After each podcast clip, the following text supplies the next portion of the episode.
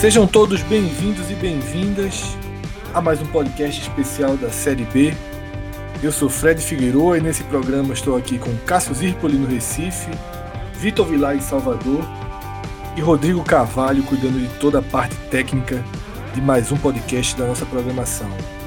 Juntos vamos analisar toda a 25 quinta rodada da Série B e principalmente as consequências geradas pelos 10 resultados dessa rodada, rodada que deixou ainda mais claro a divisão que hoje existe dentro dessa Série B. Pelo menos no que a gente considera a briga pelo acesso, são dois ou três blocos, a gente vai discutir isso daqui a pouquinho, dois ou três blocos muito claros e a gente vai detalhar a situação de cada um deles. Antes, queria aqui reforçar um, uma campanha muito especial que a CCTS lançou. Um projeto de uma rifa especial que 10% da arrecadação é, vai ser destinado a instituições né, de assistência lá de Gravatar, que é o coração da CCTS. E esse box de roupas, que você pode inclusive acompanhar é, as possibilidades das peças que vão estar nesse box no Instagram da CCTS, arroba CCTS Oficial, você paga R$14,90 e concorre a um box com peças que juntas somam 650 reais, tá? Essa é uma promoçãozinha aqui entre o fim de setembro e início de outubro, porque em outubro a CCTS vai jogar várias cartas na mesa, novidades chegando, inclusive a gente já antecipou uma loja física no shopping Difusora de Caruaru, lugar que Cássio Zirpoli não só conhece bem, como se sente em casa, né, Cássio? É vizinho de um dos seus estádios preferidos. É o melhor esquenta do futebol pernambucano. É que, porque, é verdade. Falando sério, em termos de estrutura, é o melhor, é o melhor esquenta que tem por aqui. Tem os raiz, que todo mundo vai falar assim, mas em termos de estrutura, de ter op opções de lanchonete, restaurante, de ter banheiro, ter um ar-condicionado, estacionamento, tudo. Assim, é um negócio meio. É, é na frente do Estado Central. Qualquer dia, cara, vamos fazer uma passarela. Faça... Não, e eu tô falando assim, faça... é só fazer um comparativo. A Arena Pernambuco não tem nada. É, é só tem o estádio. A, é, a, Ruda, a Arena, a Ruda Ilha Aflitos tem o quê? Tem, é que eu tô falando, tem, tem um esquenta tradicional na calçada, tá mais assim, tudo ali muito na informalidade. Verdade, verdade. E, e aí, Cássio, eu acho que um dia sai uma passarela, viu? Ela já sai dentro, já pensasse. Só, se, se, se sair é porque compraram o Central. Os caras tentaram, né? É. É, fizeram que nem aquela, fizeram que nem aquela piada. Chegar e dizer, como é que amplia esse shopping? Ó, comprar esse estádio aí. Se comprar esse estádio, amplia o shopping. Faz a passarela resolve. Não, mas pode, pode ajudar o Central a crescer também, né? Um, o melhor... o Central, aí, eu quero aumentar minha geral. Como é que faz? Derruba esse shopping aí e bota a arquibancada subindo. pode ao melhor estilo Red Bull aí, Bragantino, se chegar lá em Caruaru para ajudar. Tá na pauta, né? Tá Essa matéria pauta. da Folha de São Paulo, de, de São Paulo. Meu Exatamente. amigo, é inacreditável aquilo ali.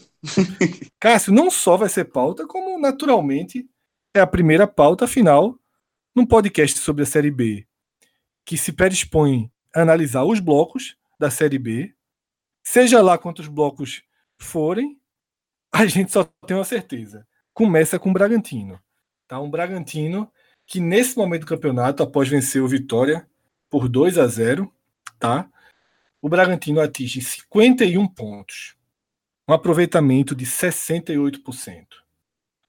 Indo para o cálculo mais conservador, que é o cálculo do acesso em 65 pontos, e quando eu digo conservador, é só por ser uma tradição, porque toda a projeção da matemática do que aconteceu até aqui nessa Série B indica uma disputa pelo acesso muito abaixo disso. Mas o Bragantino tem, tem uma pontuação tão alta que para ele eu vou manter o cálculo clássico, tá? O, clássico, o cálculo conservador. Faltam 14 pontos. E só para ter uma ideia do que são 14 pontos em 13 jogos, o Bragantino precisa até o fim do campeonato ter um desempenho de 35%.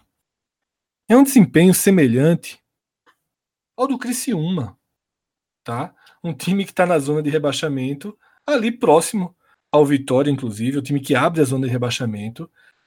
Ou seja, o Bragantino, caso o, a carruagem volte a ser abóbora e ele passe a ter um nível de desempenho de Criciúma, ainda assim seria suficiente para ele encerrar com 65 pontos.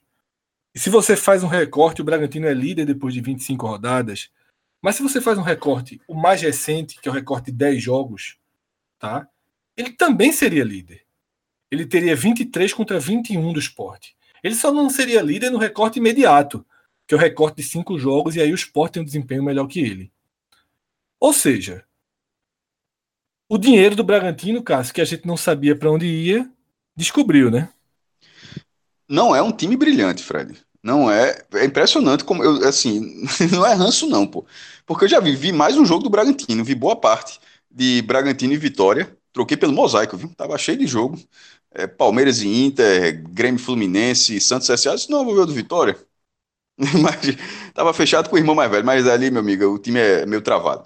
Mas o, o, o Bragantino, não, eu não acho um time brilhante, não, mas não acho mesmo. É um time eficiente, é óbvio que é eficiente. Eu tô acabasse, eu vou discutir com um número desse porte que você falou, não. É, agora é um time que, é, que consegue os resultados sem um grande domínio de jogo e, e, tá, e, é, e vai caminhar pelo acesso, vai caminhar pelo acesso com facilidade e do jeito que está indo, é difícil que ele perca o título, porque ele está seis pontos à frente do Atlético Goianiense e sete do esporte. E, por exemplo, você, embora tu tenha falado desse recorte de cinco jogos, foi de 5, 10 e 15, assim tal, mas, por exemplo, ele ganhou os últimos três jogos, para ser um recorte ainda mais imediato do que esse que você falou de cinco, para ser os últimos três, é o único time dos 20 que venceu os últimos três jogos. O líder é o único time que vem de três vitórias seguidas. Então é um time que simplesmente não desacelera em termos de resultado. É, agora, é, quando você falou nessa questão financeira, era aquela impressão de pô, que quando foi anunciado o, a parceria com a Red Bull, tem uns times na Europa e agora chegou no Brasil com força com já tinha o Red Bull Brasil, mas queria chegar mais força para chegar logo na primeira divisão, aí contra, é, comprou um da Série B, que foi o Bragantino, com a perspectiva de 45 milhões, pelo menos de um investimento de 45 milhões em 2019. E essa parceria tipo, é 50 ano que vem, 60, sei lá, enfim, mas 45 só nesse primeiro ano, o que para a Série B era mais do que suficiente. Seria é mais do que basicamente todo mundo, porque Esporte e Coritiba sem a cota da televisão, eles vão oscilar nessa faixa aí ou menos e 30, entre 30 e 40 milhões por aí. Sem, o, sem a verba da TV que eles tinham, mesmo quando caíam. Não teve esse ano. Então, o Bragantino, eu acho que tem uma boa chance de ser o clube de maior receita da Série B, uma coisa que era impensável alguns anos atrás. Só que o time que foi montado, que é a base do, do Red Bull, do que disputou o Campeonato Paulista e foi, parou nas quartas de final, esse time tem lá, você olha, pô, é um time ok, é um time que tem é, uma faixa salarial, salarial ok, tendo o teto, o teto de 100 mil reais, mas não dava essa impressão. Tem outros, tem outros investimentos, a melhora do estádio, a iluminação, a, a compra da marca, pagamento de dívidas, enfim. Mas aí a, a, Folha de São Paulo trouxe a matéria que foi bem repercutida nesse domingo, porque é mesmo assim, eu achei impressionante. Os dados assim de. Eu coloquei inclusive no post, eu, é, geralmente eu falo muito da rodada, mas tratando como a matéria, da, dando o crédito, obviamente, a matéria da Folha de São Paulo, que era um tipo um, uma, uma, uma, das explicações, existem várias, mas uma do Bragantino não é porque tem um bicho gigantesco que faz o time jogar mais bola, não. Inclusive, até Joaquim, Joaquim Costa até falou isso no, quando tu trouxe, é, tu compartilhou, vi lá do Foot Papers, que é bem legal, um perfil para quem seguir, pode seguir aquele de jornais esportivos, de uma forma geral. E não é porque com dinheiro que o time vai jogar, não. Mas assim, por outro lado, 9 mil reais por jogador a cada vitória e 3 mil reais por empate. Veja só, eu fiquei pensando assim Bicho, se eu ganhasse um jogo do Bragantino, já tava bom, né? Podcast. Se, se, se a gente ganhasse um ponto, um, um, jogo não, um ponto. Só um ponto. Porque é 3 mil por jogador. Um ponto do Bragantino já, já, já começava a ficar legal, pô. Porque é um negócio assim. Veja só. E o, o bicho geralmente é para todo mundo que está relacionado. Não, não, sei, tem time que é só para quem entra em campo, geralmente é para todo mundo que está relacionado, que seja, mas treinador ganha também. 9 mil vezes 10 que nem 10, 90 mil, bota aí, vezes 20 pessoas relacionadas na partida, todo mundo trabalhando. 180 mil reais, pô, por vitória. O Bragantino tem 15 vitórias. 180 mil vezes 15 dá quanto, meu Deus? 2 milhões e, 7, e 2 milhões e 700 mil reais. fazendo essa conta de padaria, né? Só que tem os empates, que cada empate é 3 mil reais, já foram seis empates. Enfim, é um, é um gasto pesado. É um investimento pesado que o Bragantino vem fazendo. Inclusive, a matéria da Folha de São Paulo trata como Palmeiras, que é um clube é, com rios de dinheiro junto do Flamengo, e o Palmeiras paga 7 mil por vitória. Veja só, 7 mil por vitória é muito dinheiro. Porque isso é só, isso é um bônus, além dos salários milionários que, jogador, que muitos jogadores têm, nem todos, claro, mas que muitos jogadores têm salários altíssimos. Isso assim, você aí você faz o seu trabalho, que é ter um bom desempenho, e se você al alcançar esse desempenho, aí você ganha mais dinheiro, que no caso é 7 mil por jogador por vitória. O Bragantino tá pagando mais do que o Palmeiras. Então, assim, os caras chegaram para dizer, ó, não tem não tem isso de 2020, não. O ano de subir é 2019, ponto. E com essa campanha que o Bragantino tá, com esse rendimento que ele tem, é, que tu até falou, 35%, para mesmo assim subiria. Os caras têm quatro derrotas e 25 jogos. Esse time, eu não sei, a gente fala assim, na verdade a gente tá falando do Bragantino, porque da última vez a gente meio que ficou assim, não precisa mais falar do Bragantino, subiu. Só que é, essa matéria ela traz, ela traz só um, um, uma nova camada do que é esse do que é esse time nessa competição. É um time que subiu e que deve subir com folga. Inclusive, é, até em, em, relação ao título, se ele não for campeão, é porque deu uma pipocadinha, mas tende a ser o campeão. E não, não necessariamente faria com que os outros tenham boas campanhas. Que é, o quarto colocado pode até subir no limite, mas pelo, do jeito que está indo, o segundo e terceiro talvez subam com boas campanhas. Mas ele, o Bragantino deve subir com aquelas campanhas que você pega a Série B entre as melhores do, dos pontos corridos. Exatamente, Cássio. Vi lá hoje, sentiu na pele, né? já se acompanhou aí, trabalhou na cobertura de Bragantino 2, Vitória 0. E daqui a pouco a gente vai abordar essa partida pelo ângulo do Vitória. Mas, Vilar, eu queria a tua impressão sobre esse ponto que Cássio sempre traz. De não ser um time que encanta, de não ser um time em que a gente assistindo jogar parece que o resultado é, é, é impossível contra ele. Como é que você teve a sensação desse Vitória e Bragantino, um jogo que saiu das mãos do Vitória é, de forma muito rápida, né? Tava 0 a 0 de repente, em dois minutos, Vitória já não tinha mais qualquer alcance para um resultado. Você viu um Bragantino é, muito acima, por exemplo, do que a gente do que você viu o Atlético, adversário da rodada passada do Vitória, do que a gente costuma ver o esporte. Qual a tua visão sobre esse Bragantino? Boa, Fred. É, e eu queria justamente comentar isso, tá? Porque eu vou discordar um pouquinho do maestro. Não é muito, não. Concordo com quase tudo que o maestro trouxe. Sem eufemismo, meu irmão. Pode discordar valendo, bronca nenhuma. Mas é, é só um, uma, uma coisinha. Eu acho o Bragantino um bom time, velho. Eu acho um time. Assim, é, a gente tem que ter cuidado também. Você não discordou, ao... não, então, não, viu? Eu também acho. Eu só, queria, eu só eu acho um bom time. Eu só não acho um time que, desse volume de investimento que tem. Eu disse, não, a impressão, pelo que se foi falado, parecia ser algo mais, mas é, é óbvio que é um bom time. Não questão disso também, não. Sim, sim. É, não, não vejo um time de 45 milhões, também não acho. Mas eu acho que é um, um bom time, velho. E eu digo isso é, por conta justamente dessa sequência de jogos que eu estou acompanhando mais de perto que é os jogos do Vitória. Né? O Vitória está pegando uma sequência com o Atlético Goianiense, com o Bragantino e agora vai pegar o esporte. Essa, o choque né, do, da partida aqui foi contra o Atlético Goianiense, que é o segundo colocado. Para o Bragantino é um choque muito grande, velho. É, é só você comparar o, o, jeito que o Vitória jogou contra o Atlético Goianiense, o jeito que ele jogou contra o Bragantino. Eu acho o Bragantino um time hoje superior, por exemplo, ao Atlético Goianiense, que é o segundo colocado. Um time muito superior. É, eu entendo quando a gente fala assim, ó, o Bragantino não é um time que encanta, mas encanta a partir dos nossos olhos, a partir da nossa visão, que é uma visão, querendo ou não, mais acostumada com times de Série A mesmo, com, com futebol de elite. Né? Eu, eu acho que quando a gente olha para esse time do Bragantino com, com olhos do acostumados à Série A, que é o nosso normal, o esporte, o Vitória e, e os demais times, Santa Cruz, Náutico, o normal desses times é estar tá lá no topo, né? Tá entre os melhores. É, e a gente tem esse olhar mais viciado para a Série A, até porque a gente acompanha muito mais a Série A, a Série B é sempre uma exceção, é quando um time está lá. Mas quando você olha a partir do ponto de vista de alguém que acompanha o próprio Bragantino, é um time que encanta. Eu estou dizendo isso porque na coletiva de Geninho após o jogo, um jornalista de Bragantino entrevistou Geninho e ele direcionou uma pergunta da seguinte maneira: ah, como é que foi enfrentar o Bragantino aqui, um time que joga um dos melhores futebols, entre aspas, do Brasil?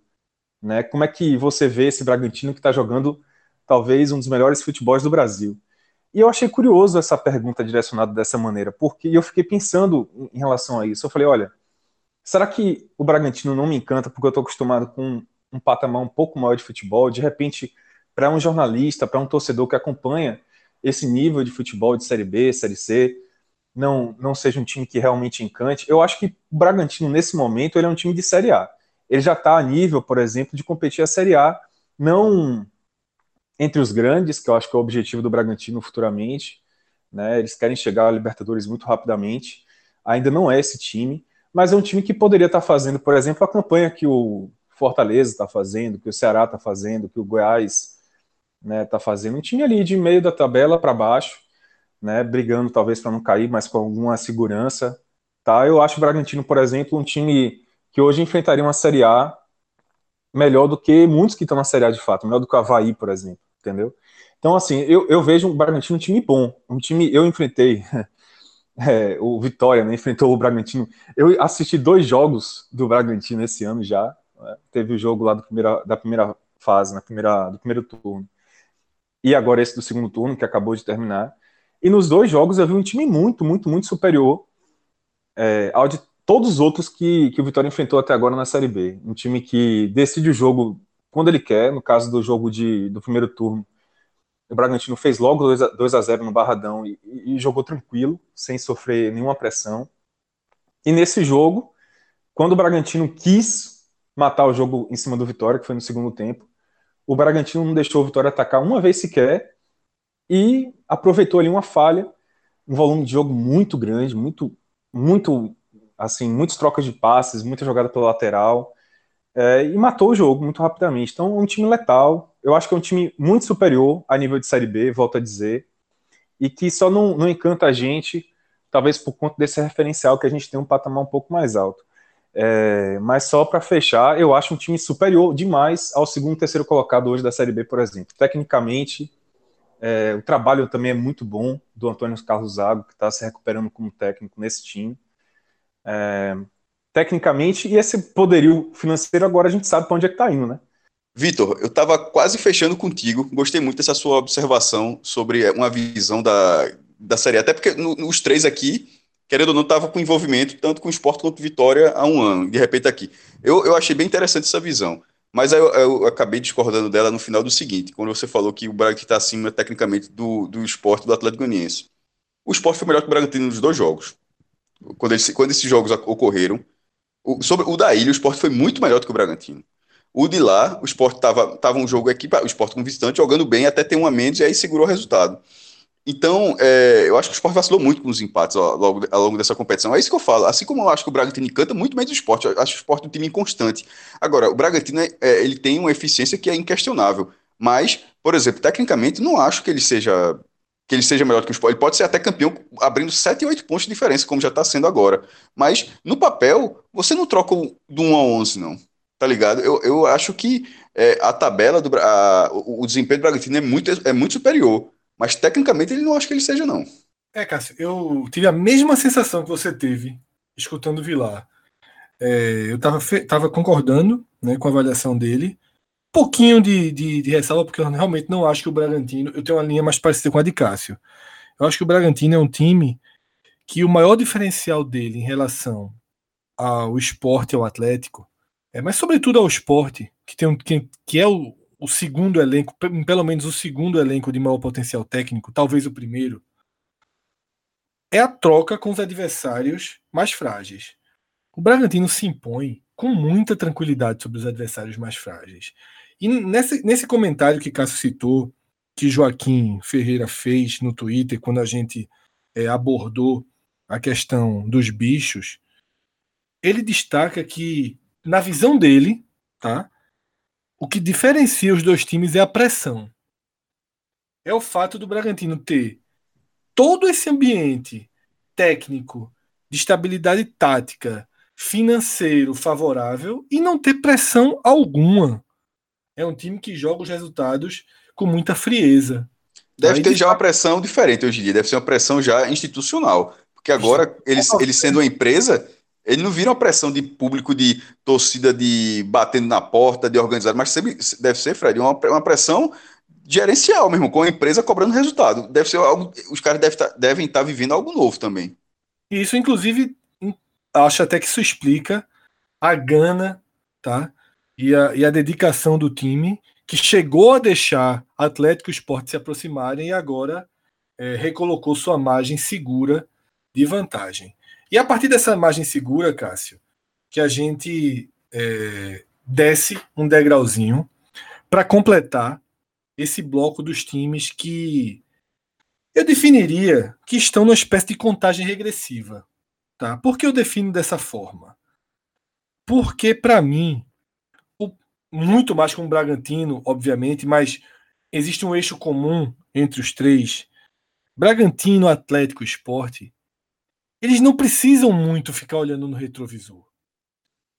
Eles têm jogos pela frente suficientes para que, fazendo o que fizeram até aqui, subam sem se preocupar com ascensão de América, com volta de Ponte Preta, com volta de Curitiba, porque a pontuação que eles buscam já está ao alcance de um desempenho razoável deles. Eles não precisam. É, o esporte não precisa manter a pegada de quatro vitórias em cinco jogos para subir. Tá? E a partir daqui, Cássio, eu apresento os dois times para a gente comentar em torno disso. O Atlético, que hoje tem 60% de aproveitamento, 45 pontos, tá? Tá a 8 pontos do quinto. Se a gente considerar o Curitiba quinto. Não Curitiba... perde 10 jogos. Isso, o Curitiba tem uma, um jogo a menos, né? Então, considerando que o Curitiba possa ganhar essa partida, a gente considera que o Atlético está entre 8 e 7 pontos do quinto e o esporte entre Ou seja, 7... sendo o cenário, sendo o cenário mais, mais ice, né? Porque Mas, o Coritiba tem que ganhar lá em, lá no Cuiabá o jogo. Exatamente. Agora, é, inclusive daqui a pouquinho a gente explora mais isso, que eu acho que é um ponto que precisa ter muita atenção, todos esses times que disputam o acesso. Então, o Atlético está a 8 pontos do quinto, tem 60%. E aqui para o Atlético, eu não vou fazer a conta dos 65, tá? Eu vou fazer a conta do que a matemática da Série B traz nesse momento. Se a gente considerar que o quarto lugar é o CRB, seria é, um empate, por exemplo, entre, entre Cuiabá e Curitiba ou uma vitória do Cuiabá. Se a gente considerar esse cenário, a projeção de acesso seria de 59 pontos, tá? Porque esse percentual do CRB colocaria ele com 58, alguma coisa a gente arredonda sempre para cima, 59 pontos. Se a gente considerar o percentual que o Curitiba tem nesse momento, porque o percentual do Curitiba é maior do que o do, do CRB, tá? O Curitiba, por ter um jogo a menos, ele tem 51,7%, 51,5% de aproveitamento, que é acima do CRB. O CRB, nesse momento, tem é, 50,7%. É 51,4% Curitiba, 50,7% CRB. Se a gente considerar o percentual atual do Curitiba, esse acesso passaria um pontinho acima. Iria para 59, alguma coisa, arredondando. Posso, posso fazer uma observação sobre isso? Veja só, é, a gente tem outros programas, essa relação dessa pontuação baixa, é, aí tu até falou que sobe um, dois pontos, aí, enfim, mas para é, quem já escutou nos últimos podcasts sabe disso. Mas, é, sem entrar tanto na pauta do segundo pelotão, mas com o segundo pelotão sendo tão próximo, tantos times juntos, para que a média seja 59, significa que ninguém de um pelotão de do 4 ao 6, ou seja, um pelotão com quantos times aqui, meu Deus? É, com oito times. Com um pelotão com oito times. Para que isso aconteça, ninguém entre esses oito times vai subir um pouquinho o degrau. É simplesmente ficar oito times. para que eu tô, Por que, é que eu discordo desse 59? Por que, é que eu acho que não vai ser? Porque para que isso aconteça, significa que oito times têm que manter a pisada. Não é possível que um não aumente o ritmo, tá ligado? Exatamente, é... cara. Mas é justamente por isso que. Porque se um aumentar, já, já, já, já aumenta de 59. Exatamente, mas é por isso que, pegando o percentual do CRB, projetando 59, pegando o percentual do Curitiba e projetando 60, eu coloco dois pontos a mais. Tá? Eu ainda tô colocando... Que é o que você falou da outra vez, ou seja, terminar é. 61. Acontecer isso e virar 61. Eu até boto 62. Eu fiz os cálculos para Atlético Esporte em 62. Certo? É uma margem a, a, a, do, do, pro CRB, eu não sei. Ele tem, boi, ele tem muitas vitórias. No desempate, certamente ele ficaria na frente. Mas assim, é, para esporte atlético, 62 parece ok. Parece ok. Para o esporte 63, no caso, né? Por causa. É, porque... Como eu já dei dois pontos, eu tô, eu tô não, segurando os 63. Não, porque no caso do esporte ele nunca vai poder empatar com ninguém. Sim, sim. E Cássio, só para ter a matemática oficial ao favor, a meu favor, o chance de gol, tá? Que sempre faz aquelas, aqueles cálculos por pontuação, ele tá dando 80% de chance para quem fizer os 62 pontos nesse momento do campeonato, ele já projeta 80% de chance de acesso. No caso, para o esporte, que é o terceiro dessa fila aí, desse pelotão, enfim, é 18 pontos. Não, seria mais seria mais 18 pontos, exatamente. E aí. Ou seis vitórias. Fiz, é, eu fiz o mesmo cálculo ah, que eu fiz pro Bragantino. Por isso que eu estou chamando de contagem regressiva. Para o Bragantino chegar, para o Atlético chegar aos 62, ele precisa de 17 pontos. Isso significa um desempenho um pouquinho melhor do que o do Brasil de Pelotas, que é o 12 colocado. Se ele deixar de ser o Atlético e se tornar o Brasil de Pelotas, ele vai chegar ali entre 61 e 62 pontos. E para o esporte, que precisa, em tese, né, nessa, nessa conta dos 62, de mais 18 pontos, o esporte precisaria de um desempenho semelhante ao do 11, ao do Paraná. Tá? E, ou seja, com um desempenho de 11 daqui para frente, o esporte conseguiria. Curiosamente, o Paraná é cheio de empate também. É, esses 18 pontos.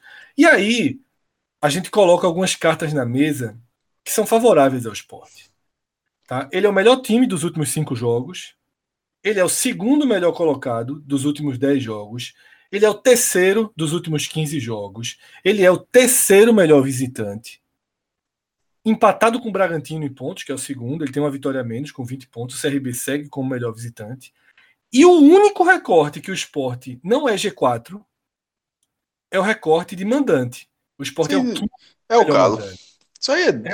Isso aí eu, não, isso eu, não, eu não tenho a menor dúvida. A quantidade de. É uma coisa assim inacreditável. Na verdade, o esporte é terceiro lugar, já com sete pontos, tendo a campanha que tem em casa, muito diferente do histórico dele, é um negócio assim inacreditável. O, o, a campanha, é, deixa eu até tá abrindo aqui, já ficou lento. O Sport tem 24, só checar aqui rapidinho. O Sport tem 24 pontos como mandante em casa, 61,5%, com 6 vitórias, 6 empates e uma derrota. ter perdido não é o problema, não. Perder é, acontece. Agora, tem empatado 6 vezes. Tipo, o Sport não tem mais vitórias do que empates, por exemplo. É, tem o mesmo número de vitórias e empates. Então, assim, é uma campanha em casa que pôs sob, sob risco é, essa campanha em risco. Agora, é, ele conseguia equalizar fora de casa, mas bastava ser um pouquinho melhor, que já estava bem mais folgado mesmo. Exatamente, Cássio. E é aí que pode estar a chave para um acesso com a margem de segurança que todos os rubro-negros querem e que agora, pela primeira vez no campeonato, começa a se enxergar alguma margem de segurança. Até porque, veja só, você falou seis jogos, né? 18 pontos. O esporte faltam seis jogos em casa. E aí, assim, nesse momento, é... se ele for, não vai ser, se ele for 100% em casa, sobe.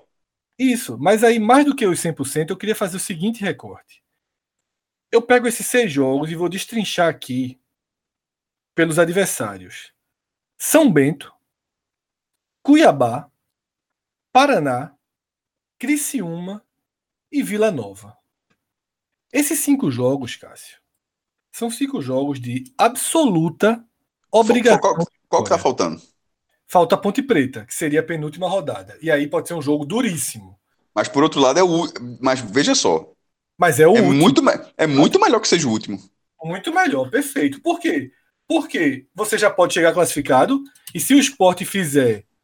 Eu arrisco dizer aqui que se o esporte fizer quatro vitórias nos cinco jogos que eu falei, que eu acho que ele tem plena plena possibilidade. É franco favorito em todos. Aí é, assim, não vitória. Se ele fizer quatro em um ponto, eu arrisco dizer que ele já chega contra a ponte, pelo menos com esses 62 pontos cravados, certo?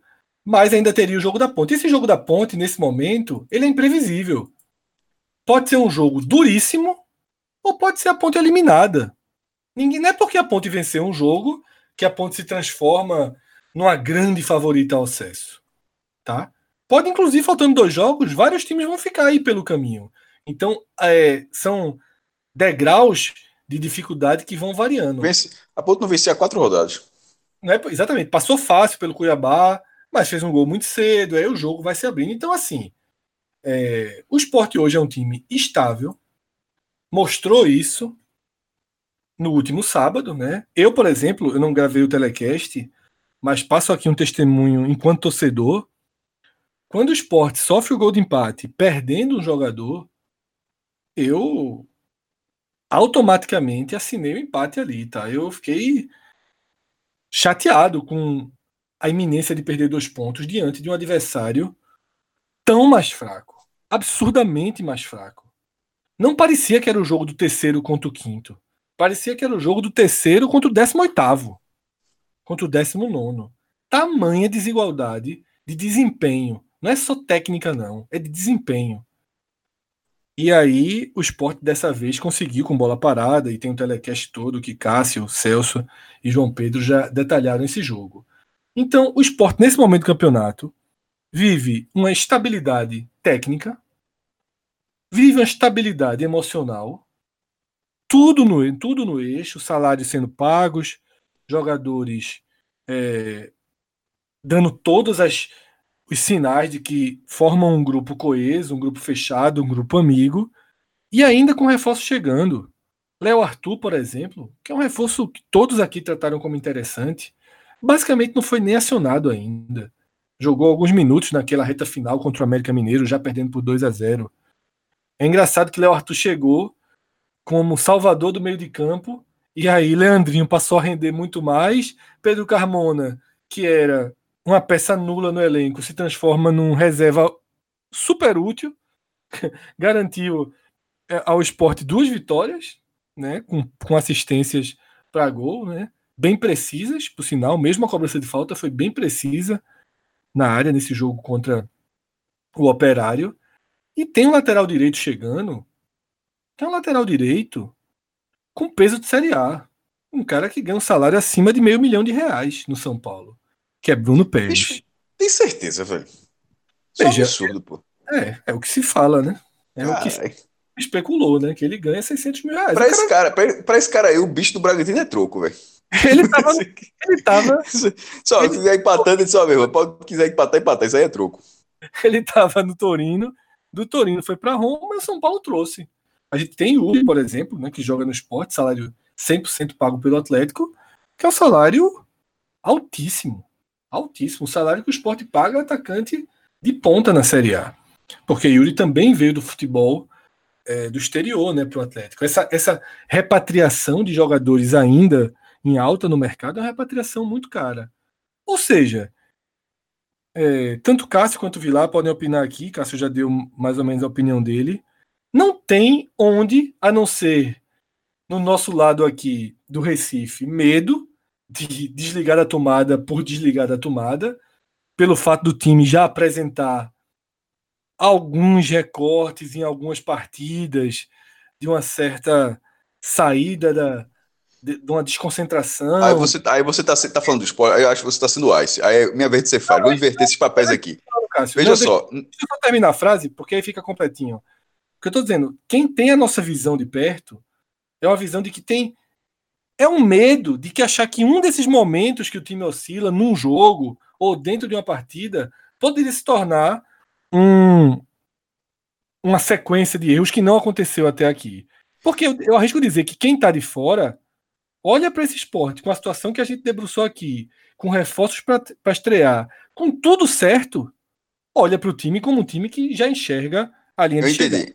Mas eu acho que você foi ice. Eu vou, eu vou, eu vou ser o Fábio dessa vez. Veja só é, essas quatro vitórias em cinco jogos, ou seja, 12 pontos em 15, é a melhor sequência do esporte nessa Série B.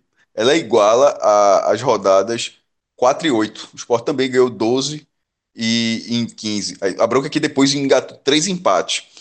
Mas essa, esse momento agora, essa, essa oscilação que o esporte tem, essa análise que a gente faz, é, é tudo verdade. Mas é porque, de vez em quando, você olhar para a Série B, tem time que não consegue nem ter isso. Tem time que não consegue oscilar. É, é simplesmente ruim o jogo inteiro. Até consegue resultado porque outro time também é ruim. É um, é um campeonato duro de assistir. Mas é, nesse momento, eu, eu pego o que você falou em relação a desligar a tomada, simplesmente de sair da tomada. Nessa pisada, ou mesmo um ritmo, mesmo um pouco abaixo dessa pisadinha, ainda assim, dentro desse cenário que a gente falou aqui de 18 pontos, não tem como não somar. É, é, é, se o esporte não somar 18 pontos dos. É, faltam 13, né? Dos 39 pontos que faltam, 18 e 39. Se o esporte não somar 18 e 39, é basicamente sair da tomada. E isso 18, como você falou, tra tratando como certeza, porque de repente o cara pode até subir com menos de 62 pontos, como você já falou várias vezes.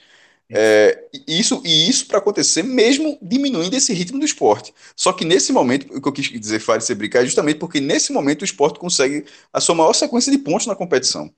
E tirando esses dois próximos jogos que são fora de casa, depois a, a tabela ainda dá uma clareada.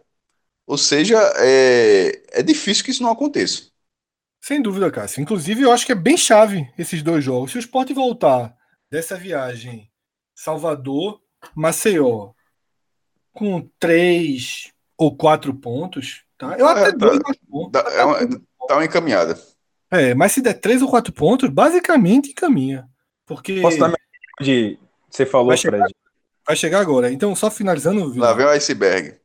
É porque eu acho que basicamente encaminha, porque mantém, não dá nenhuma, nenhuma oscilada, né? Caso o esporte perca do Vitória e perca do CRB, aí chega aqui, né? Um pouquinho em alerta, um pouquinho ferido, mas se não perder esses jogos, se voltar para dois empates, para matemática nem é tanto, mas para moral é interessante. Então eu acho que se o esporte voltar aí de dois a quatro pontos pelo menos, o time volta, aí o acesso ele, é, ele se materializa. Mas Vila, a 805 quilômetros aqui da gente, eu imagino que você veja com bem mais tranquilidade ainda, bem mais otimismo essa reta final do esporte, né? Então, eu achei muito interessante que você falou, Fred, de que só o lado aí de Pernambuco é, talvez tenha uma certa desconfiança em relação ao esporte. É, e, e, curioso, assim, eu não posso opinar tanto em relação a quem está totalmente afastado, porque o convívio com vocês, o convívio com o pessoal do Clube 45, né? É, os, os, nossos ouvintes lá que, que, interagem muito com a gente, eu percebo que é, realmente tem algumas coisinhas no esporte que fizeram a torcida e, e toda a imprensa ficar um pouco receosa. Mas assim, me colocando como uma pessoa totalmente de fora mesmo, se, se fosse o caso, né, que não tem nenhum contato com os pernambucanos, eu ficaria muito tranquilo, porque eu acho que desde que Guto Ferreira assumiu o clube, aí claro que eu tô de brincadeira, mas assim, desde que. É aquela brincadeira confundindo de verdade, né? Desde que Guto. de verdade, Vila. Você fala isso. É. Eu falo isso desde o início, né? Guto, ele. Em off. Falou em é. off abertamente. é porque assim, ele demora para engrenar, amigo, mas chega nessa época aí do campeonato, logo depois da virada do turno, o time engrena, não tem jeito. Foi assim com o Bahia aqui, inclusive. É, deixou muita gente com raiva, muita gente chateada com ele, com medo do Bahia não subir. Mas logo depois dali da virada do turno, o time subiu e principalmente quando ele recebeu o reforço, que é o que está acontecendo agora com o esporte, ele encontrou o melhor futebol. Pelo menos aqui no Bahia, acredito que vai acontecer a mesma coisa com o esporte, porque como você falou, os reforços do esporte são fora da curva da Série B. Muito fora da curva, né? É, William Farias, que chegou agora, para mim, é um bom volante, resolve um problema crônico do esporte, é, que vocês apontam desde o início da Série B e assistindo os jogos do esporte eu concordo. É, Bruno Pérez, excelente reforço, um reforço que tranquilamente jogaria em times de Série A ali, da parte de baixo da tabela. E para mim espantava até pouco tempo o fato de Ian, por exemplo, que é um jogador que eu acho com muita qualidade. É, adoraria que o Vitória tivesse repatriado ele, já que ele é cria do Vitória. Não estivesse jogando, não estava jogando no esporte. Agora ele entrou e está fazendo diferença, né? Está jogando bem. Então o esporte tem elenco, tem um técnico que sabe usar essa profundidade do elenco, como poucos assim nessa série B. É, eu acho que talvez seja o mais qualificado para isso nessa Série B, de usar jogador com qualidade e encontrar a função dele. Então, assim, para mim o esporte está muito tranquilo, velho, muito tranquilo. Eu só cheguei a ter medo, Fred, volto a dizer, falar assim, rapaz, eu acho que o esporte pode dar um tropeçado, ouvindo, ouvindo as opiniões dos amigos pernambucanos. Porque é, se eu tivesse completamente alheio, estaria tranquilo. Não tenho dúvida, Vila. Se eu tivesse analisando essa Série B sem um clube do, de Pernambuco, eu chegaria nesse momento do programa e diria: existem três times na Série A e uma vaga aberta. Agora, essa vaga aberta, essa daí não tem como apontar sequer um favorito, tá? Como o Cássio até já situou aqui ao longo do programa, são oito times achatados em um intervalo de três pontos. Tá? Vai do CRB, ainda quarto colocado, com 38 pontos, ao Paraná, décimo primeiro colocado, com 35 pontos. Por que eu falei CRB ainda quarto colocado? Porque continua faltando o jogo Cuiabá e Curitiba. E antes da gente abordar e mergulhar nesse grupo de oito times que são os que lutam diretamente pela última vaga e que tem, nutrem alguma esperança de, numa curva de regularidade do Atlético do Esporte, brigar por mais uma vaga, tá? Mas para isso, Esporte e Atlético precisam ter uma curva negativa, bem acentuada. Caso contrário, a briga vai se resumir a essa vaga que hoje é do CRB. Agora, esse jogo Cuiabá e Curitiba, que foi adiado por conta das crateras abertas na Arena Pantanal em uma única área, né, próximo, uma pequena área, perto do, de um dos gols, tá, de uma das barras. Esse jogo não foi remarcado. E essa semana, que vai começar agora, é uma semana que a rodada vai ser totalmente espalhada da segunda até o sábado. E Curitiba e Cuiabá só jogam no sábado. Ou seja, esse jogo poderia acontecer agora na terça-feira. E não foi remarcado. Não sei se o campo, por exemplo, tá já foi já foi já foram corrigidos os erros. Já foi confirmado o jogo seguinte, Fred. Já foi confirmado o jogo seguinte, né, Cássio? O, o, o jogo Cuiabá e Londrina tá, tá, é, foi confirmado. Então veja só, se perde uma chance de colocar esse jogo e agora só vai ter brecha, só vai ter uma brecha para que essa partida aconteça entre a rodada que não está nem marcada. Essa brecha, inclusive, ela é uma brecha que não é confirmada, porque a tabela está detalhada até a trigésima rodada. A partir da trigésima primeira, não tem detalhamento. Então, todos os jogos ficam marcados para sábado, mas não necessariamente vai acontecer. Ou seja, a gente vai chegar na trigésima rodada com Curitiba e Cuiabá tendo 29 pontos. E aí eu vou direto ao ponto. O Cuiabá, se o jogo tivesse sido na semana, na semana oficial dele, o Cuiabá ia para cima do Curitiba com confiança, brigando pelo acesso, um Curitiba sem treinador. Tá? Esse jogo não acontece. Se esse jogo fosse terça agora, já era um desenho diferente. O empate, por exemplo, já seria bom para o Curitiba. E com esse jogo sendo a partir do final de outubro, a partir da última semana de outubro, já há uma possibilidade concreta do Cuiabá ter ficado para trás. Claro que há do Curitiba também. Claro que há. Mas, porra, aqui a gente joga com as cartas que a gente acredita na mesa. E eu, pelo menos, falo por mim nesse momento, acho que a tendência é que o Curitiba mantenha-se perto do, do, da quarta colocação e que o Cuiabá vá ficando na zona de Marola, que é onde o campeonato dele se desenha. Cuiabá ganhou um jogo dos últimos cinco. Tá? A tendência, o Cuiabá não passa de 50% de aproveitamento, assim como o Operário, assim como Botafogo, os times que passaram basicamente o campeonato inteiro nessa área e tendem a fechar o campeonato em sétimo, oitavo, nono. É mais ou menos esse o campeonato que eles estão fazendo e é bom para os três, tá? Para Cuiabá, para Cuiabá, para Operário e para Botafogo, a permanência é ótima. E eu começo a ver. Então, cara, então, Cuiabá e Operário vindo da Série C, pô. Exatamente. Aliás, o próprio Botafogo também, que eliminou o Botafogo da Paraíba, né? Nos é, pênaltis. Ainda ser. Veja só, cara, se eu começo a ver um perigo da gente ter essa partida, um Cuiabá desinteressado contra o Curitiba jogando a vida. Eu acho que é um, foi, uma, foi um adiamento que começa a se configurar perigoso, tá? Perigoso para o CRB, perigoso para a Ponte, para o América, e aí para Esporte, para Atlético. Eu não sei se esses times não deveriam intervir de, uma, de alguma forma, segurar alguma rodada para que esse jogo aconteça logo. Acho, é, veja só, eu entendo a preocupação, mas acho difícil que isso aconteça, vai ser encaixe. É, na Série A, é, Atlético Mineiro e Corinthians jogaram na última semana pela Sul-Americana e a, a, rodada não ficou, ficou incompleta. Né? Foi uma rodada com dois jogos a menos. E na questão de encaixe, eles já vão jogar agora. Eles já jogam, eles já jogam agora, né, né nessa quarta-feira, e a primeira divisão já volta a ter todo o mesmo número de jogos. Essa Série B, essa rodada, como você falou, ela foi espalhada, ou seja, provavelmente ela preencheu toda a grade do Sport TV, e de repente o Sport TV que a televisão aí é só um devaneio aqui.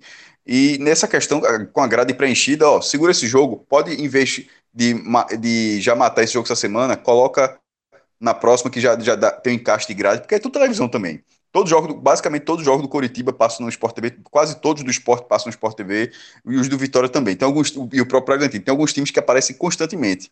E nesse caso do Coritiba, sobretudo sendo Coritiba fora de casa, ainda tem isso, não é, né, é, ainda tem essa questão. Então eu acho que é mais um ajuste, e não acho que isso vai acontecer lá para frente não. Acho que vai ser o mais rápido possível.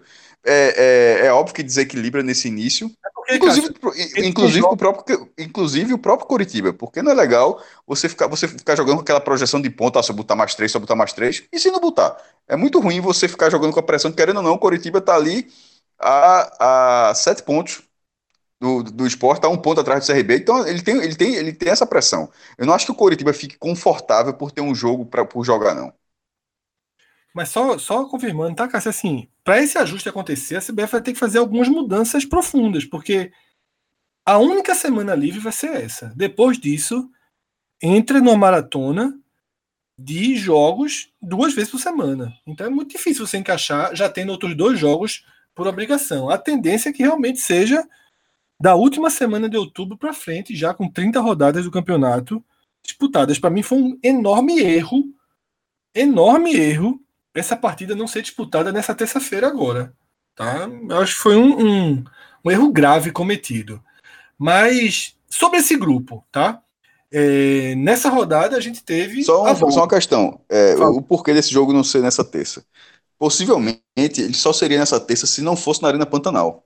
Porque, pela questão de recuperação do gramado, o jogo ser confirmado por Londrina foi justamente para que tivesse ó, da, daquela, daquela suspensão até o jogo do Londrina ou seja, seria o tempo que pediram para reformar o gramado. Talvez para essa terça, é, isso o, pelo lado do Cuiabá, ó, terça, a, o calendário dá para jogar terça, dá para jogar terça. Não na Arena Pantanal.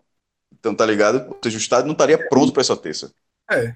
Enfim, agora vai ter que esperar e de fato não, não vejo outra saída a não ser seguir até a trigésima rodada com esse asterisco aí na competição. Mas essa 25 quinta rodada, ela marca a volta tá? a volta dos que não foram, digamos assim, mas ela marca a volta de Curitiba e Ponte Preta. Curitiba e Ponte Preta são perseguidores de respeito. E para mim eles se somam ao América, não é porque o América perdeu do Curitiba no Couto Pereira que o América está é, fora da briga, longe, muito longe disso. Mas foi importante. O, o pior resultado dentro desse viés que a gente analisa era a vitória do América. O, o melhor, o empate, o segundo era a vitória do Coritiba. Uh, o pior, o, dentro do que aconteceu lá. Inclusive, pior. também, Cássio. O pior seria o Cuiabá ganhar, porque vai que o Cuiabá resolve deixar de ser um time mediano, né? e o América, da... e até porque, querendo ou não, o América ia colocar uma sequência que dá uma impressão só: esse time não perde mais, esse time não vai perder de ninguém. Então é, é bom dar um se ligue, sobretudo aí no próximo jogo tem o América e CRB. O CRB é um time for, for, é, forte fora de casa. É um, que, é, vira um jogo bem interessante, inclusive para para Esporte Atlético Goianiense, porque já que o Bragantino está fora, já subiu mesmo, então para Esporte Atlético Goianiense, o próximo jogo ser é, América CRB é muito bom. Então, essa, essa vitória do Coritiba sobre o América, eu considerei, dentro desse, dessa análise que a gente está fazendo, um resultado bem interessante. Cássio, na próxima rodada, desses oito times né, que brigam, que estão em. Paraná e Coritiba, né? tem, tem outro jogo bom então, também. Dos oito, três, seis deles jogam confrontos diretos, que são os, os já citados, né? Paraná e Curitiba, América e CRB e também Botafogo e Ponte, tá? Jogo, jogo e sobretudo com o jogo sendo em Botafogo, porque é interessante que esse jogo seja lá no, com o mando do, do, do, Botafogo de Ribeirão Preto. Porque Isso. se a gente acha que a Ponte Preta, embora o Botafogo esteja na frente, mas se a gente acha que a Ponte Preta é um concorrente é, mais duro, então que esse concorrente mais duro tenha dificuldade maior no jogo. Verdade. E aí os que não fazem confronto direto jogam em casa. O Operário recebe o Brasil e o Cuiabá recebe o Londrina. Londrina que desligou a chave. Eu falei para você. Eu disse não, não pode. Tu viu quem contratou, né? Mazola. Tem um, tem um acesso na cara. Pode ser o fiel da balança pro, pro Vitória escapar. Pode. Mas o Vitória deu uma sortezinha na carreira dele, viu? Hã? Isso é o que é graças ao Vitória. Não, então aí um devolve o outro agora, né? Veja só. Ele, o, ele, ele acho que foi campeão, já, foi campeão, já foi campeão alagoano também, mas o que ele joga, o, que, o que tem na mesa é o acesso. Isso, em 2011. Oito anos do, do, Vitória. É, então, mas na hora a banca paga e recebe também, né? Tem hora que. já dizia a portuguesa. Não, não essa portuguesa, aquela portuguesa lá de 2004, meu Deus. 2006, né? Que a gente fala. Isso. É, deu uma, ajuda, aqui, miser, deu uma ajuda miserável em 2005 para em 2006 e arrumou uns três pontos na ilha que ninguém sabe como. Mas, enfim. Eu tô quieto aqui, vocês lembrando desse, dessa passagem triste aí. Não, mas aquele 44, 40, aqueles 45, 46 do segundo tempo. Aqui... Chegou a Pizza Hut na casa de alguém aí, viu? Não foi. não foi. Não é Papai Noel, não, né, Cássio? Que vai trazer uma pizza agora. Não foi, infelizmente não foi. Cairia bem agora, hein, Cássio? Oh, tá, queria eu. Mas... Sim, só lembrando, você lembra que o Vitor tá falando aí? É 2011, é penúltima rodada, uma pipocada gigantesca do Vitória, jogando com São Caetano morto no campeonato, Vitória ganhando o jogo, e o Vitória levou uma virada aos 45 aos 46 do segundo tempo. Foi um negócio assim assombroso. É, então, e a partir daquilo ali foi aquele resultado, e aliás, aquele resultado e outro. Com o Bragantino, que hoje é Red Bull, mas sem Red Bull, mas o Bragantino levou um gol do, quase no meio campo do Asa, de Arapiraca, que estava morto também. Os detalhes, o, o Vitória em casa e o Bragantino em casa. Foram dois negócios assim inacreditáveis. Aí os dois perderam e o esporte de Mazola acabou ganhando a condição de, na última rodada, precisar ganhar do Vila Nova. Mesmo assim, não foi fácil.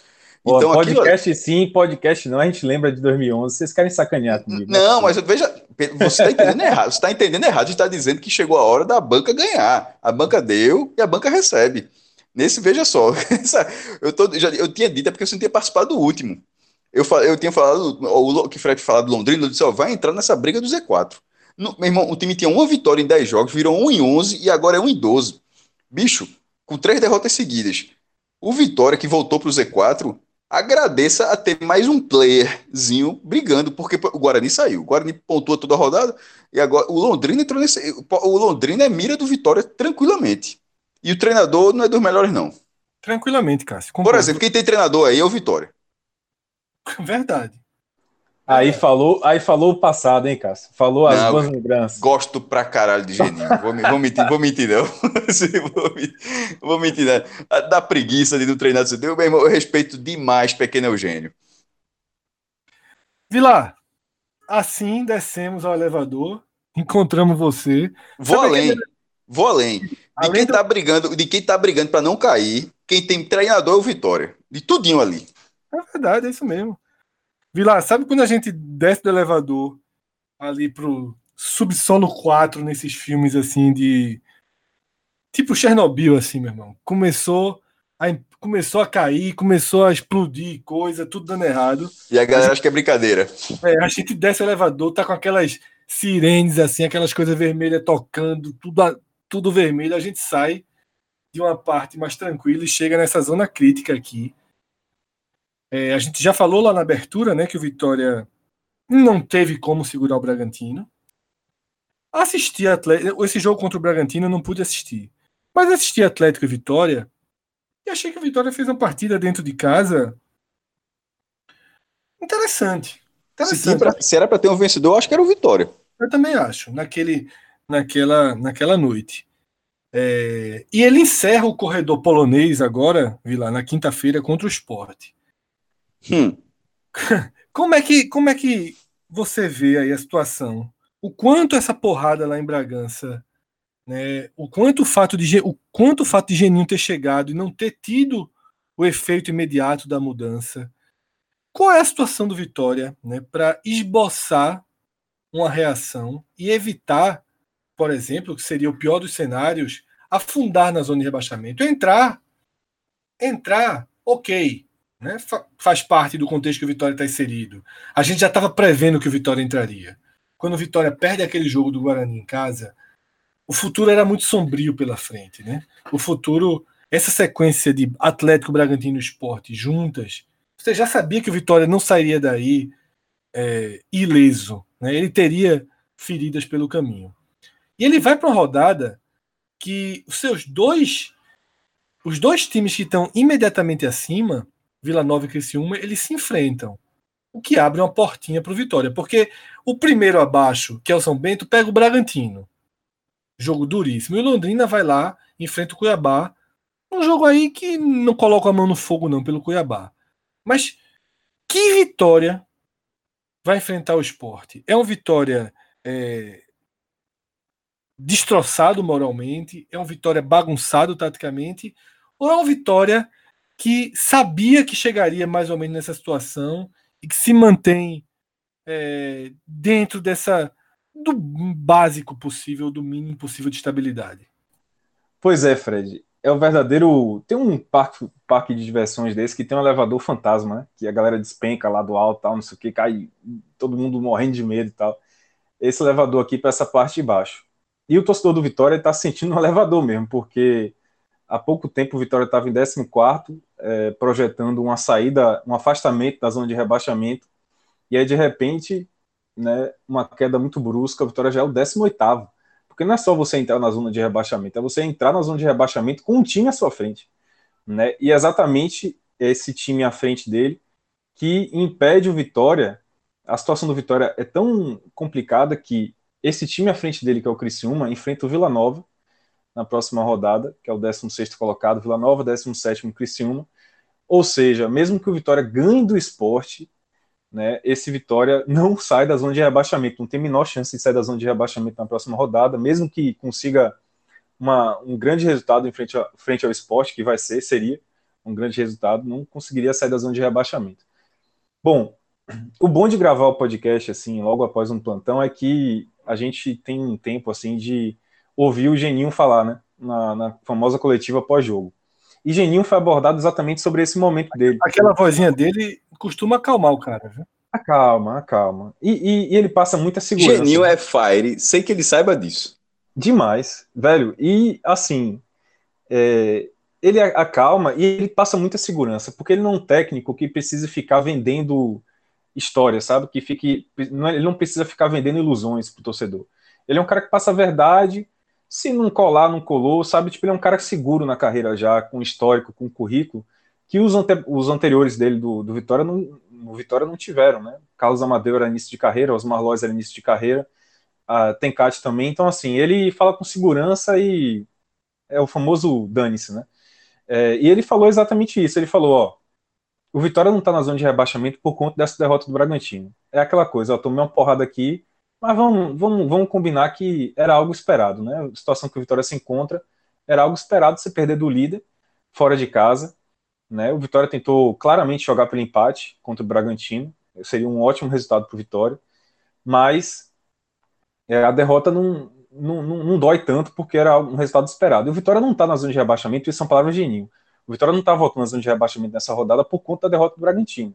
O Vitória está na zona de rebaixamento por conta dos resultados anteriores, né?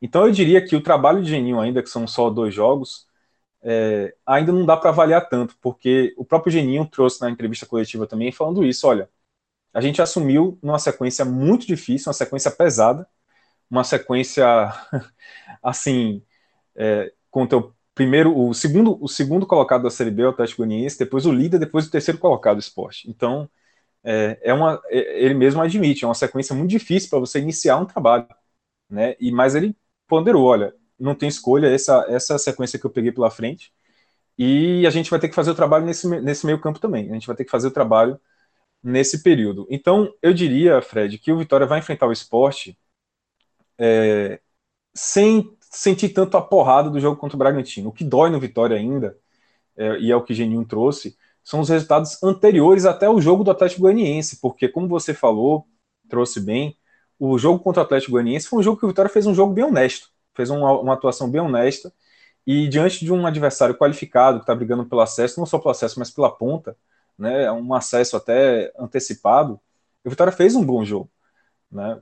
O, o, a situação do Vitória é essa: o Vitória comemora o fato de não ter tomado uma porrada do, do time que está lá na ponta da Série B. Fez um jogo honesto, saiu com 0 a 0 ali bem, bem merecido, da Fonte Nova, e comemorou por conta disso. E agora enfrentou o Bragantino, tomou um 2 a 0 mas foi aquele 2 a 0 que o Vitória segurou o 0 a 0 até os 80 minutos, com uma boa atuação no primeiro tempo da defesa, chegou a ameaçar o, Bragantino. Então, e, e Geninho ponderou isso, que o Vitória teve a chance, uma chance, duas chances claras de estragar né, o jogo para o Bragantino, de chegar lá em Bragança Paulista e ganhar do Bragantino, e não, não conseguiu completar essa chance, né, não, não conseguiu converter essa chance, o que seria um, um, um, resultado ainda melhor do que o empate, né, obviamente, seria uma surpresa tremenda. Mas é, o jogo do esporte, o Vitória está trazendo na bagagem ainda a, a desilusão assim total a, de ter empatado três jogos seguidos em casa contra o América Mineiro, o Operário e o Botafogo e ter perdido para o Guarani. Né? Aquela sequência que foi a sequência que realmente doeu no Vitória e a sequência está colocando o Vitória agora na zona de rebaixamento. E o jogo contra o esporte, o Vitória está encarando assim, vai pegar mais um favorito. A Vitória precisa do resultado para poder. É... Eu acho que vai ter mobilização.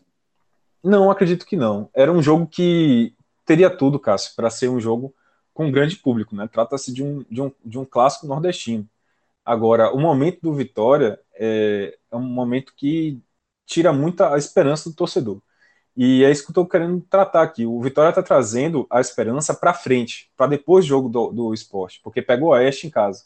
E o Oeste é um adversário é, mais ou menos direto, né? Um adversário que está ali à frente do Vitória cinco pontos, mas que Vitória, daqui até lá, o Vitória pode encostar no Oeste. Então, é, essa sequência para frente é que o Vitória está projetando.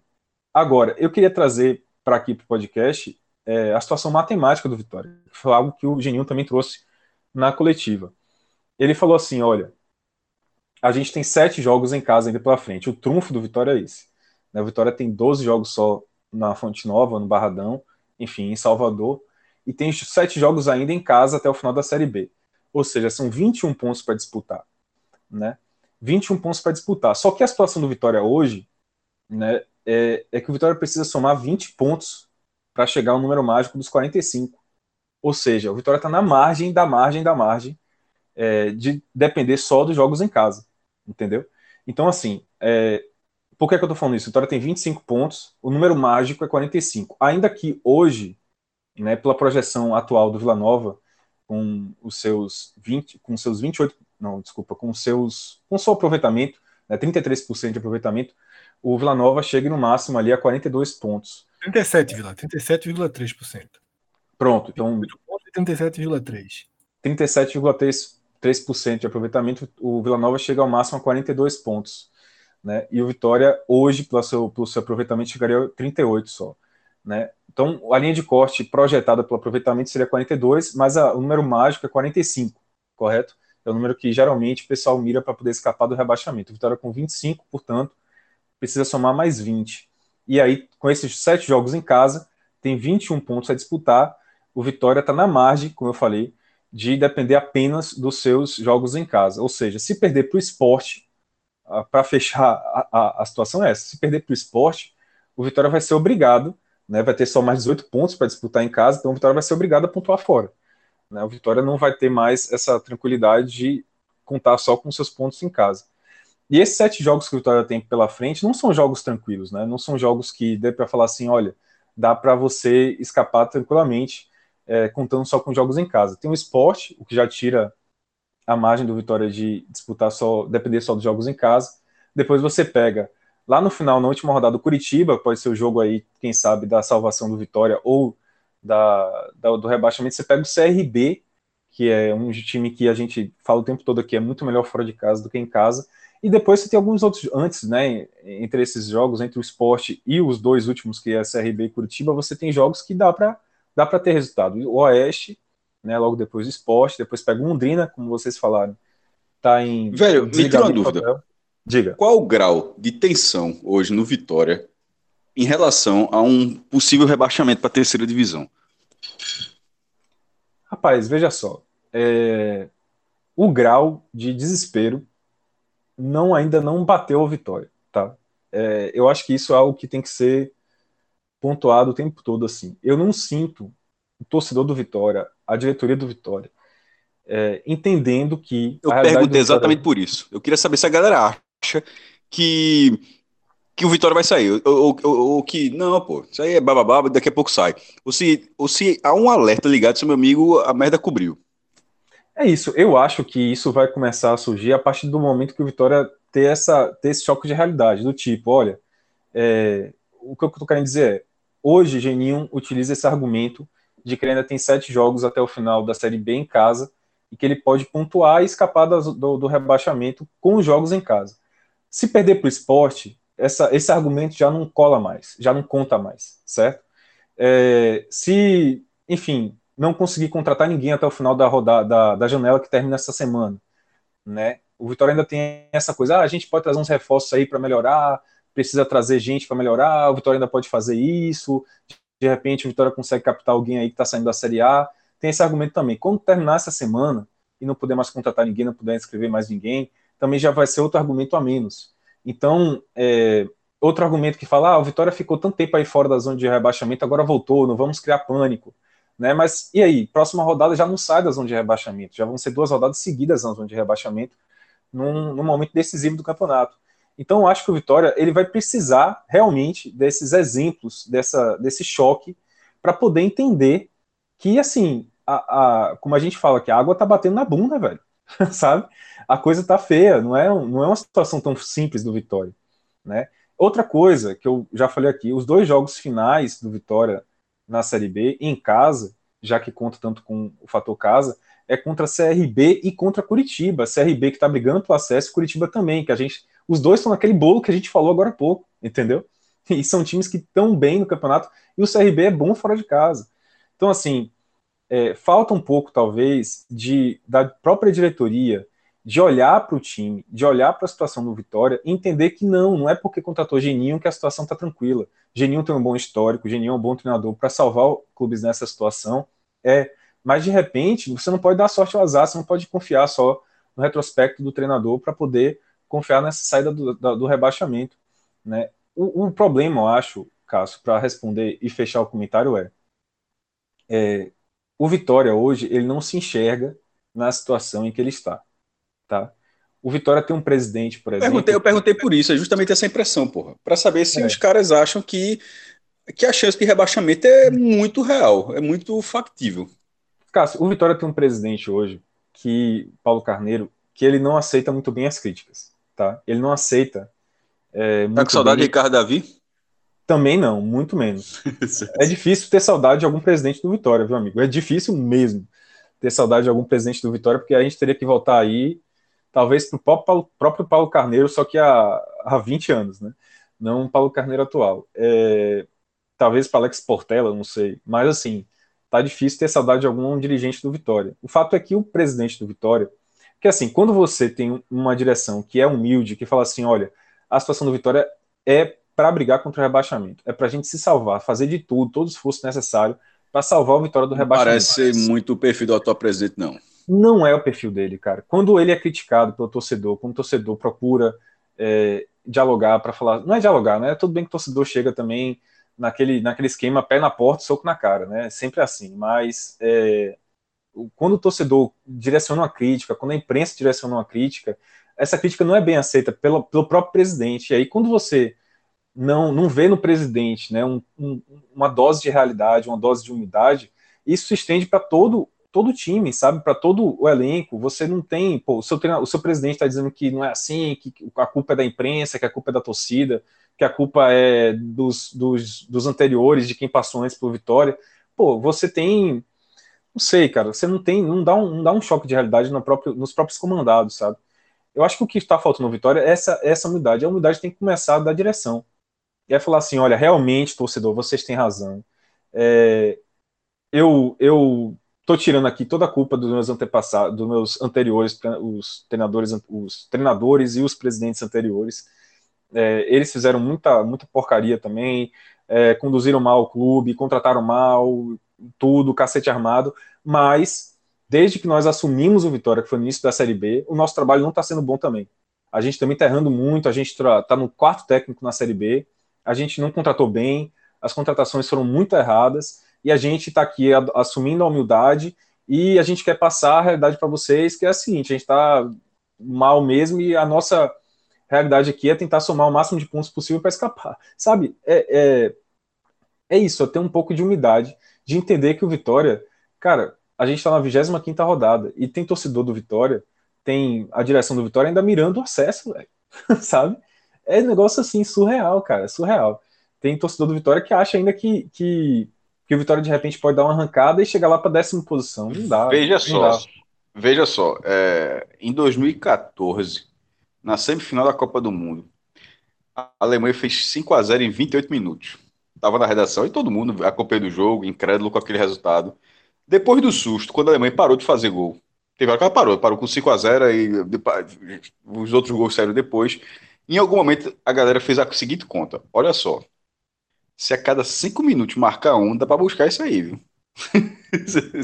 É, a, tipo turma, a, a, a, turma não largou o 5x0, não. Até aí quando saiu o 6x0, aí começou, aí pronto, aí beleza. Gol, era um gol nos primeiros 15. Era. Pra, pra e era, era fazendo canto. E depois de 5 e 5. De 5 e 5. É, por aí. Mas não precisa falar. No primeiro 15 pode voltar normal, pode voltar tranquilo. Tem que fazer um gol até os 15 do segundo tempo. Fazendo, meu amigo vai tocar fogo no estádio. É, 5 a 0 a ilusão, ela é algo brutal no futebol, né? É, e, e cria uma falsa esperança, né? Agora sim, para fechar e respondendo, é, talvez até fazendo uma, uma ampliação dessa análise, é, o torcedor do Vitória, ele está muito dividido em dois tipos de torcedor, certo? Um, tá, vou na verdade botar três, três tipos de torcedor. Um é o que já abandonou, porque o Vitória tem isso, sabe? Eu acho que todo clube tem isso, mas uns têm determinado grau e outros têm um grau maior. Né? Aquele torcedor do bom momento. Então, torcedor do Vitória, ele tem muito isso. Torcedor do bom momento, ele, quando está o Vitória nessa situação como ele está agora, ele não vai ao estádio, ele não, não, compra mais ingresso, ele não faz associação, ele não faz nada. Ele quer abandonar o clube, quer esquecer que ele é Vitória. Né? E tem muita gente assim, infelizmente. Muita gente abandonou o Vitória. Não só esse ano, abandonou desde o ano passado, quando o Vitória estava claro que ia cair para a Série B. Então esse é um primeiro, primeiro perfil torcedor que infelizmente tem e que não está ajudando, né? O torcedor que está se isentando de qualquer, de qualquer relação com, com esse problema que está acontecendo no clube. É, o outro torcedor é aquele torcedor que é o torcedor fiel, é o torcedor fanático por Vitória, que ainda vai ao estádio, que paga o sócio, que frequenta todos os jogos, que está indo na Fonte Nova, e que quando acontece uma coisa é, ruim e ele procura a direção para criticar, para falar, velho, vocês estão errados, vocês estão fazendo é, estão indo pelo caminho errado, esse caminho de, de, de não aceitar crítica, de ser totalmente arrogante, não está certo, é, não, não, não, não é o caminho para o que o Vitória está precisando nesse momento tão dramático. É, esse torcedor recebe uma patada do outro lado, recebe uma, uma porrada do outro lado e não tem diálogo. É aquele torcedor que continua aí no estádio, mas sem acreditar na direção, torcendo para que ele mesmo esteja errado e que a direção esteja certa. E o terceiro perfil torcedor é o torcedor que está fechado com a direção para o que der e vier. É o, o, torcedor que sabe aquele torcedor meio assim, rapaz, é, é, a melhor direção do mundo, vocês que não estão entendendo nada, a imprensa que é culpada, é, esses torcedores aí que ficam criticando, querendo criticar a direção é que está errado. Então o problema do Vitória é esse, o problema do Vitória é quem estava anterior, a Ivan de Almeida, Ricardo Davi. E, e, e assim, esse torcedor que, que, que aceita tudo, que está com, com, com essa direção para o que deve é, é o torcedor que no final da série, da série B pode, infelizmente, tá chorando o rebaixamento, velho. E aí, pro Vitória se reerguer, pro Vitória se reencontrar, vai ser muito mais difícil. E eu acho que, que isso é, é, tem que ser passado mais também, até por nós da imprensa, e eu me coloco nisso, é uma autocrítica também, de dizer, olha, se o Vitória cair para a Série C, a, a, o reerguimento do Vitória, né, o, a, o surgimento do Vitória de novo, vai ser muito difícil. E eu acho que o torcedor do Vitória, que está ouvindo isso aqui, que conhece o podcast 45, tem que ver o que acontece com o Náutico, o que acontece com o Santa Cruz, com o próprio Santa Cruz, que é um clube que caiu em uma situação parecida com o do Vitória, cheio de dívidas, cheio de problema financeiro, e não, não consegue se reerguer ainda.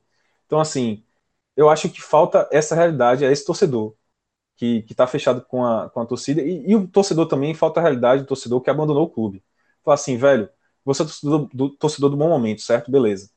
Agora, você tem noção de que você pode ficar uma sequência de anos, uma sequência longa de anos, porque não vai ser fácil Vitória voltar para a Série A, que é o que você gosta. Você pode ficar uma sequência de longos anos sem ter esse bom momento que você tanto gosta. Então, que tal apoiar o time enquanto dá ainda para salvar? Eu acho que está faltando essa realidade para todo mundo. Eu acho que esse é o ponto, Cássio. Você acabou trazendo um ponto importante para a discussão, saiu um pouco da questão da tabela, mas para o espírito do clube mesmo, que eu acabei nem me preparando muito para falar sobre isso, mas achei importante e, e, chegou a esse nível aqui, discutir o prometimento do torcedor e, e a realidade da diretoria que não chegou ainda.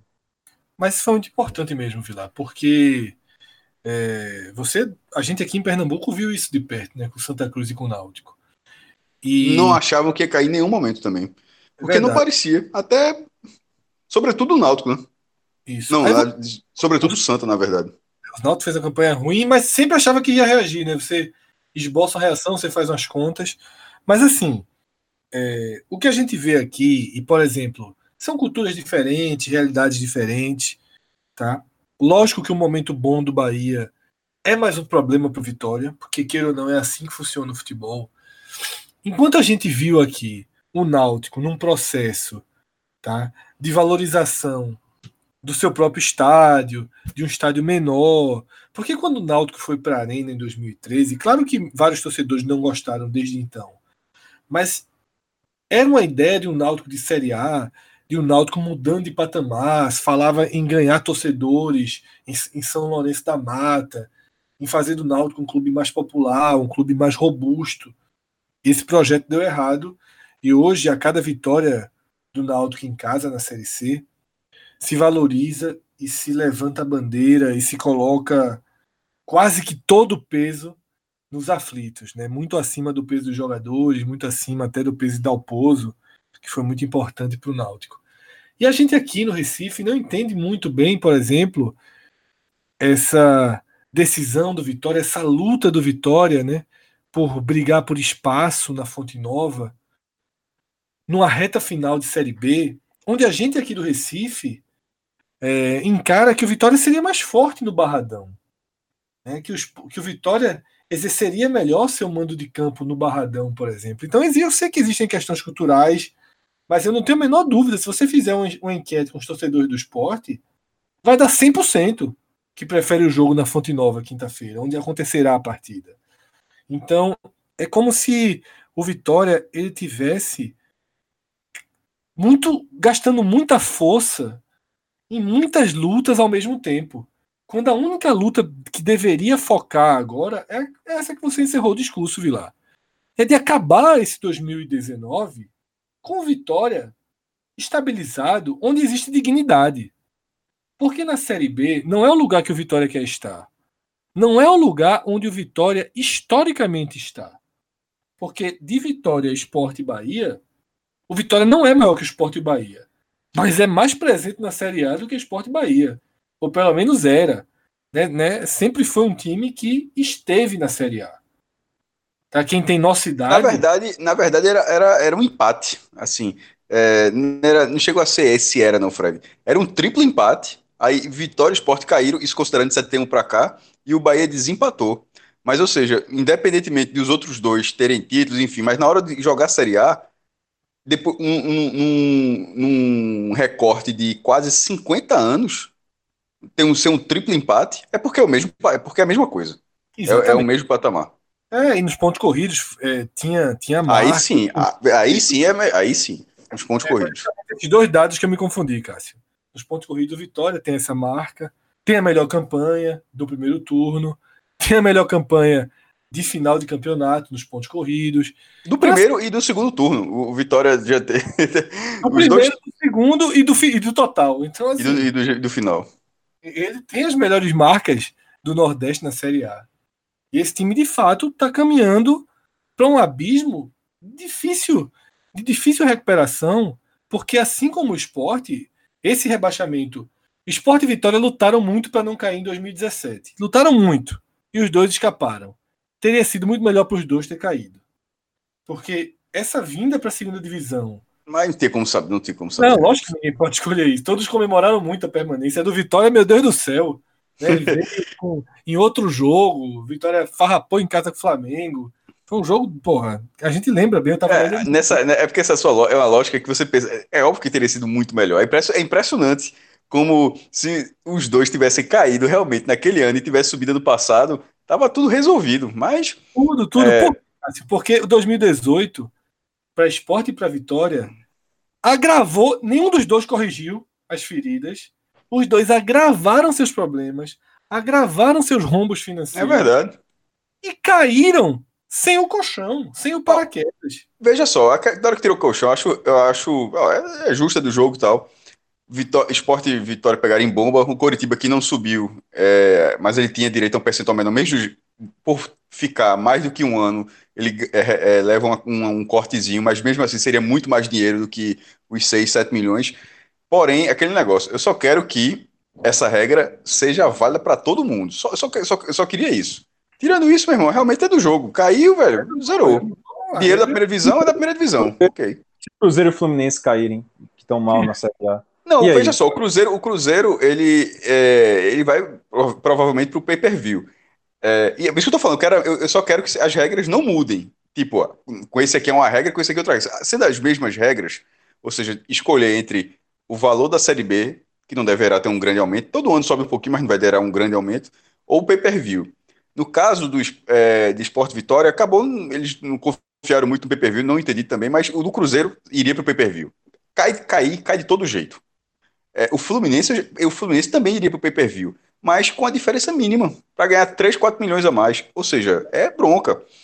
Quem, quem cai com pay-per-view que não tem um grande desfalque é Flamengo e Corinthians. E ainda assim vai ter, mas vai ter 60, 70 milhões, se eventualmente acontecer. Que ganham 180. Perderiam muito, mas para uma segunda divisão estaria com muito dinheiro. Para os outros, é uma bronca muito grande. Esse Cruzeiro, com essa, esse Cruzeiro, do jeito que tá, se cair sem o colchão, eles não estão preparados. Fred, a gente fica dizendo aqui que o não tava, a gente gastou, debateu aqui alguns minutos que o Vitória meio que não, não entendeu ainda que está brigando para não cair, né? E o Cruzeiro está meio nessa também, porque eu também acho que o Cruzeiro vai escapar. Mas sim, lá na 38 rodada, vai que o Cruzeiro fica no Z4. Eles não estão preparados para o tamanho do fumo, não, meu irmão. Porque essa crise que o Cruzeiro tá, sem o colchão, isso que o esporte, isso que esporte e Vitória estão passando esse ano é coisa de menino. É verdade. É coisa de menino. Porque a escala, a escala é menor. Porque a, exatamente, jovem. A escala é menor. O fumo de esporte Vitória foi gigante. Agora bota isso numa escala duas vezes maior, três vezes maior, que é a do Cruzeiro. É um milhão de reais, porra. Não, veja, meu irmão, veja só. Isso aí a gente tá debatendo muito interessante, porque eu acho que os caras também estão preparados, não. Quem cair sem colchão, e outra, uma coisa é cair como foi preparado. O América Mineiro caiu cheio de dinheiro. Ou o próprio esporte de 2012, que até aquela entrevista clássica de, de Gustavo do B, caiu com 10 milhões de, no, no banco. Mas, porra, era melhor gastar, né? Mas, enfim, é, que caiu, que tinha 10 milhões de reais. Ou seja, aquele é um esporte diferente. Era 10 milhões de reais e 10 milhões ainda tinha um colchão, tudinho. Esse, é, o América Mineiro, quando caiu, caiu preparado. Se o cara cai sem o colchão, mas cai preparado, como por exemplo, se fosse o Flamengo, eu tô falando, o Flamengo teria um desfalque muito grande, mas o clube já está organizado.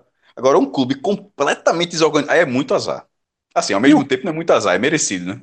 Ô, Cássio, e o clube que, vamos lá, é, eu queria só colocar mais dois, dois detalhes nesse debate aqui, talvez para encerrar ele. É, veja só, o Vitória, ele caiu de 2017, 2018, desculpa, para 2019, cheio de dívidas, cheio de problemas financeiros, é a mesma situação que o esporte, certo? É, é, abertamente, todo mundo sabe das dificuldades financeiras que o Vitória tem. E hoje, é, eu não vou tirar, assim, nenhum dos das razões de Paulo Carneiro, por exemplo, da atual direção, de dizer, velho, não tem dinheiro. E é verdade, o Vitória não tem dinheiro. Inclusive, essa foi uma das razões para que o Vitória fosse para Fonte Nova, né? O Vitória abriu mão do seu estádio com todo esse esse esse detalhe que, que Fred falou e que Fred trouxe, na época da ida para Fonte Nova, foi algo debatido aqui, inclusive, pela torcida do Vitória, o exemplo do Náutico, foi algo que veio a mentalidade do Náutico, do, do, do torcedor do Vitória, a realidade do Náutico, que se reergueu indo para os aflitos. É, mas assim, o Vitória está indo para a Fonte Nova por questão financeira, o Vitória está querendo pegar a cota que está garantida na, na Fonte Nova pelo contrato da Fonte Nova, adiantar para poder pagar as contas aqui do, do mês do, do ano de 2019 e tentar sobreviver, respirar, porque o Vitória não tem de onde tirar. Você imagina, então, esse clube caindo para a Série C, velho. Sabe? Imagine. O, tem o conta não, viu? Não tem Só, cota. Vou, vou, dar um spoiler aqui. Não tem cota. É, 7 jogo, milhões. Jogo, jogo é só no delay. É só streaming com delay. É, meu amigo, é.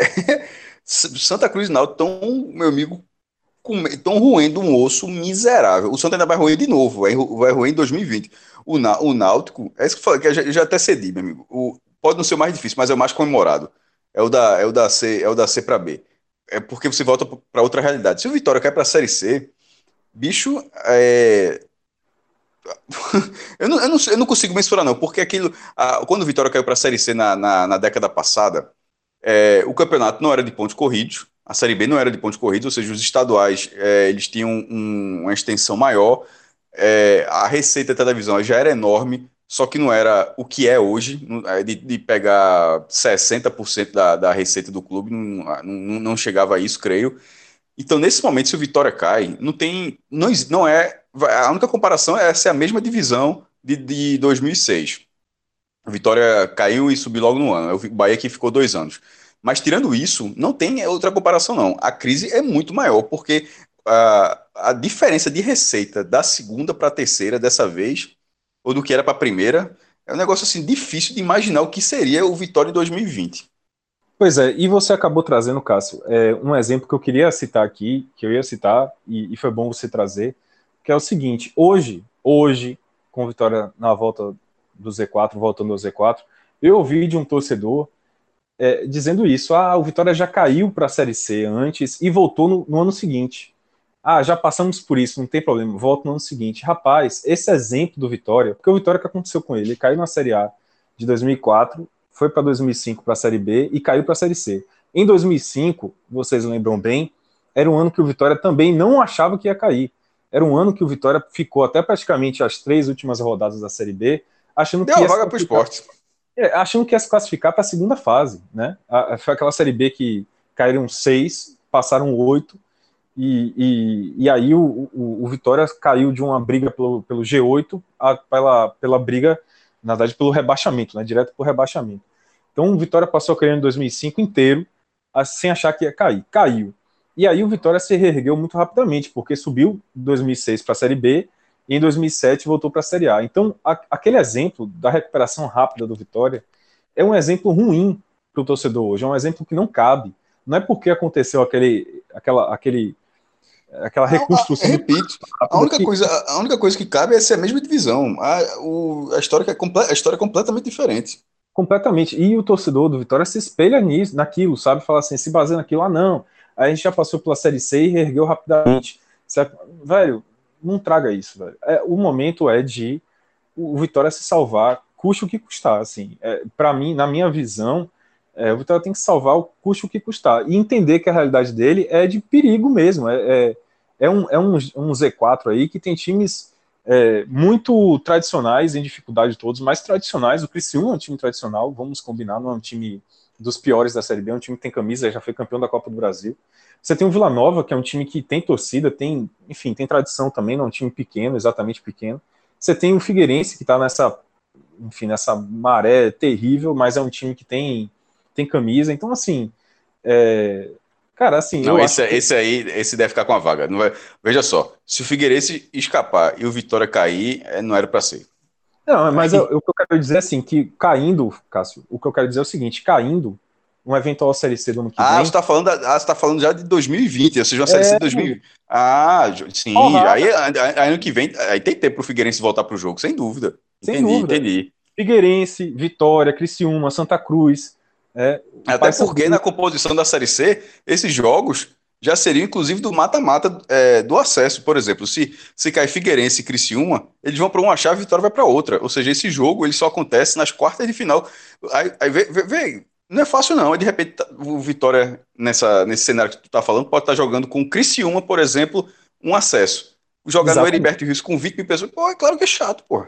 Demais, contra o Figueirense. Você entendeu? Então, assim, velho, cai na realidade torcedor do Vitória é... e a diretoria, né? Como a gente falou aqui desde o início, não é uma diretoria que parece, que parece aceitar muito bem essa situação. Então é isso, virou basicamente um podcast raiz aí no final desse podcast da Série B. Oxe, meu irmão, é, a pauta era Bragantino, parece que a gente conversou sobre Bragantino ontem. É verdade. Mas foi muito interessante. Eu acho que todo mundo que chegou até aqui é, gostou, porque a gente aprofundou. Né? Um grande clube do Nordeste flertando com colapso e dando uma de doido, né? Flertando. E, e, é, e é um flerte com colapso, Fred, que cabe a qualquer outro clube dentro dessa realidade. O ponto é o seguinte: essa realidade ela é agora a mesma para qualquer clube tradicional, qualquer clube que, é, que era cotista. Então o Vitória hoje pode ter esporte amanhã. Dois anos, um ano ruim caiu, vai para outro ano, se acerta. Bicho, vai pega um, pega um buraco desse aí não sai não, pô. Não tem, ó, velho, a espiral para baixo no futebol, um negócio assim impressionante. E sem, e sem colchão e sem paraquedas, meu amigo, aqui para voltar, você procura aí. Sabe aquela um fazendo milagre, um fazendo milagre, embora o milagre ainda não tenha acontecido, o milagre é se o esporte subir, milagre dentro, o que era o esporte, porque o esporte era o que é a vitória. Vilar foi os dois começaram janeiro do mesmo jeito. A gente está em setembro, o Vitória está do jeito que está e o esporte está onde está. É, é assim, um olha para o outro e, e, e, fica com a impressão, meu amigo, podia ser eu. O cara do a esporte eleição, A eleição em dezembro fez toda a diferença. O Vitória trouxe a crise para 2019 e o esporte conseguiu zerar os processos. Isso é. foi.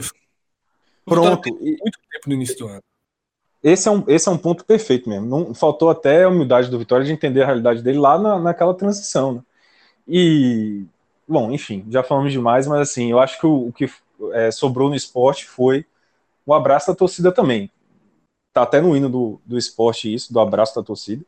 E, e eu acho que isso sobrou no esporte esse ano.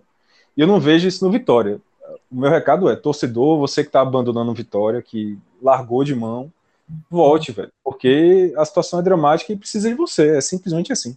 Vilar, eu vou até fazer um comentário sobre isso, sobre essa diferença das torcidas, porque eu acho que é importante a gente dividir em três, em três razões, digamos assim. Um, a torcida do esporte é maior, historicamente mais presente, digamos assim, do que a do Vitória. É, o Vitória tem ondas é, que até levam multidões ao estádio, mas de ponto de partida, pelas pesquisas, o esporte já tem uma torcida maior.